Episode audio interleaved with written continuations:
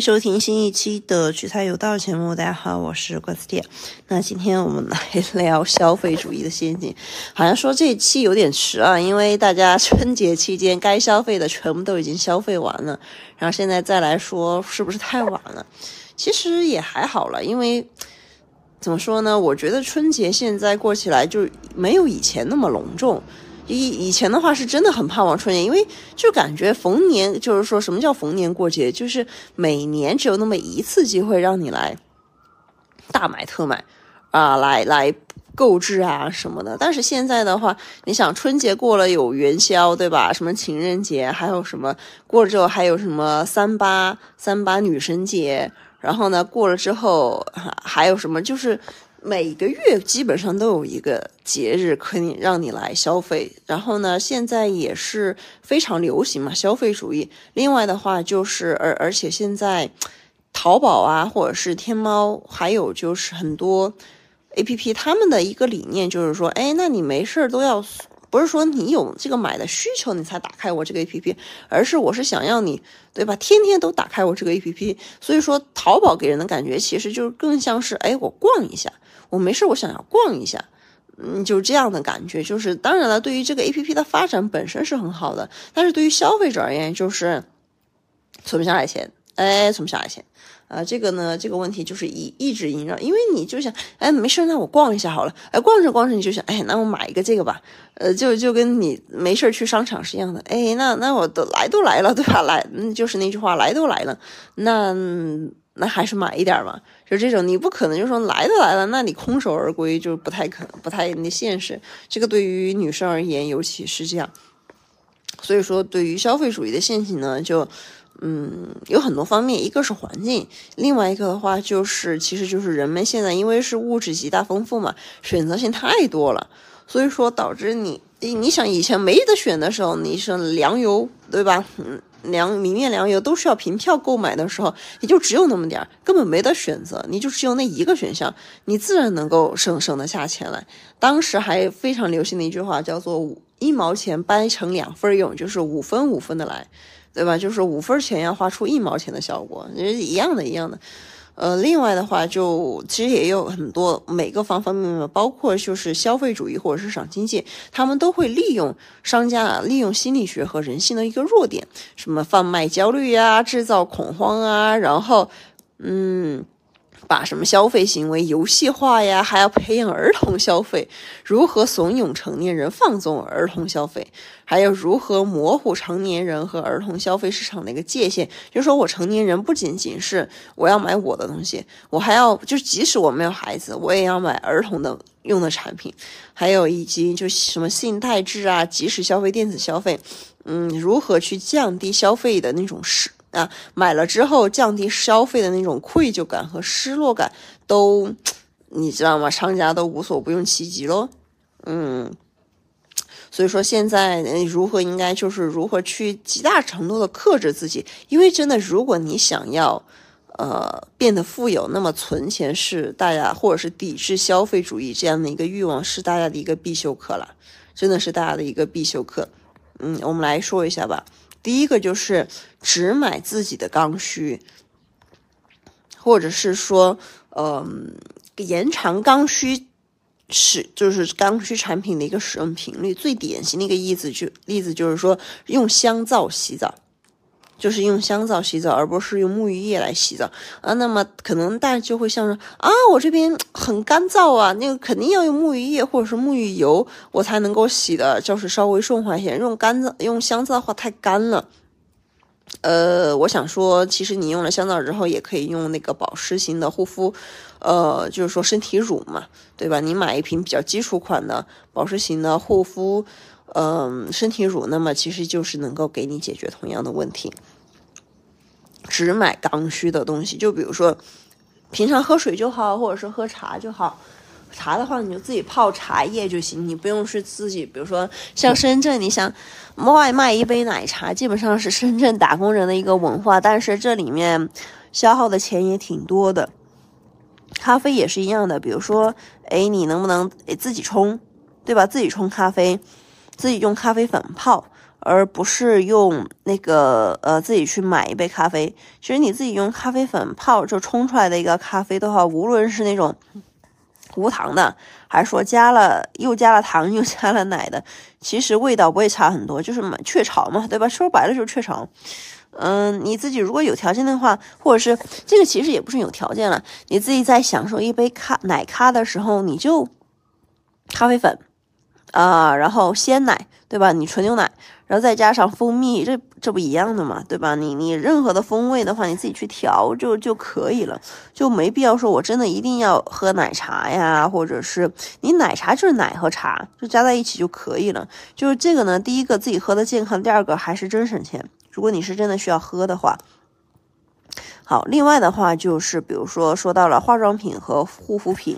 这个大家可以去看一部纪录片，叫做《美容的真相》，就里面就揭示了美妆行业呢对于呃消费主义他们是怎么营造这样一个消费观的，因为。这个是最容易，就是通过任何就是任何的品牌啊，通过那种广告大片打造出来。哎，你用了我这个产品，我就你就能够有一种非常非常好的一种啊美容效果啊。这样的话，其实其实比如说一瓶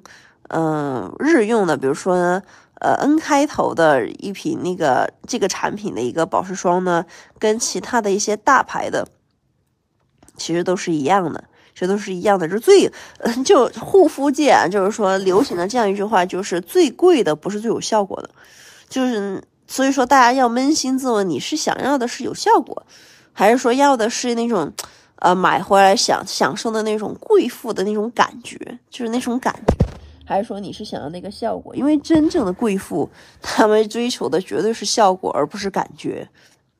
另外还有一个更大的支出就是衣服，衣服的话其实就，嗯，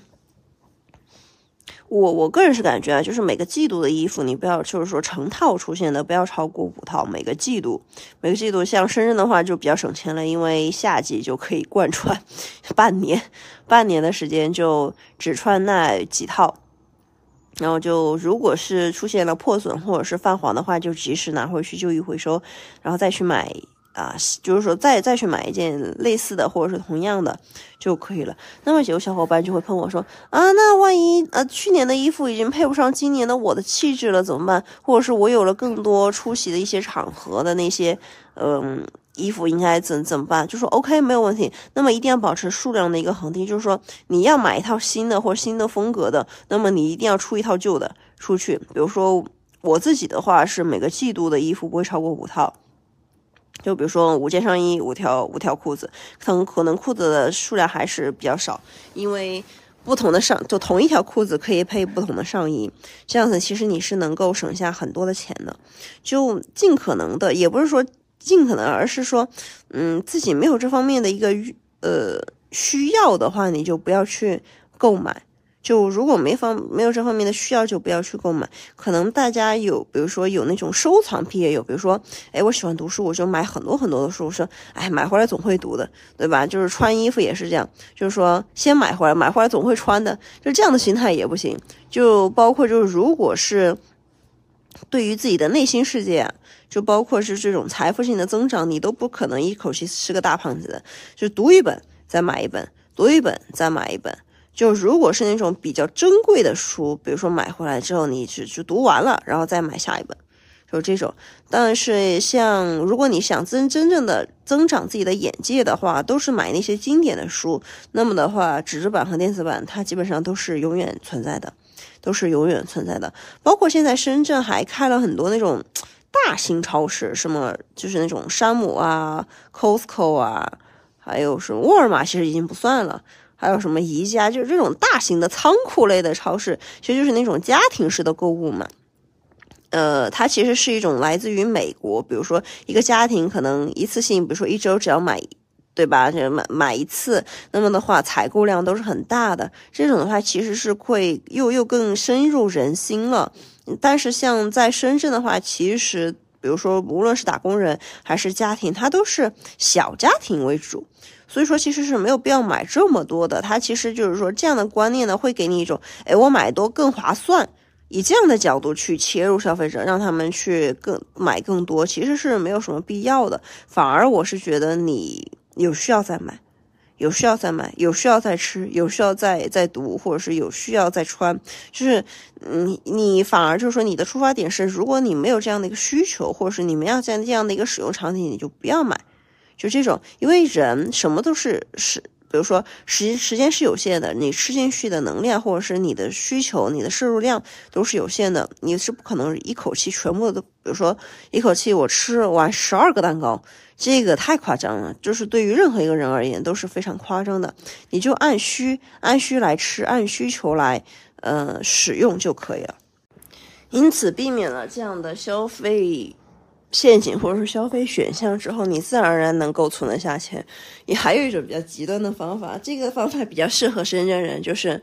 除了上班哪儿都别去，就这种任任何的购物呢都是线上，就是说不去逛任何的商场，然后呢只买自己需要的东西，然后呢不去约任何的饭局，只吃自己做的东西，就自己做，这样你无论如何都能够省得下钱来。就是出门的唯一的 目的地就是上班，就是工作办公室，然后呢下班就直接回家，不去逛任何的商场，然后不点任何的外卖，那么你自然而然能够省得下钱来。然后买菜呢，就是去比如说呃自线下的什么呃菜市场啊，或者是买菜的地方去买就好。这样的方法呢，也能够帮大家省得下来钱，存得下来钱。然后对，然后大概就是这样，买衣服只买优衣库，就只买基础款，这样是肯定能够给大家存得下来钱的。而且你你就是说基本款，不意味着你就穿的不精神啊，不是这个意思，你也能够穿的很利索，穿的很风风火火，是一样的道理，好吧？那这个就是今天跟大家说一下如何避免消费主义的陷阱。祝大家都能够做精神上面的富人，然后虽然说就不管大家呃月收入多少嘛，都至少祝都祝愿大家能够存下十万块钱，然后呢月消费叫什么不超过五千块钱。好，那我们今天的节目就到这里，我们下期再见，拜拜。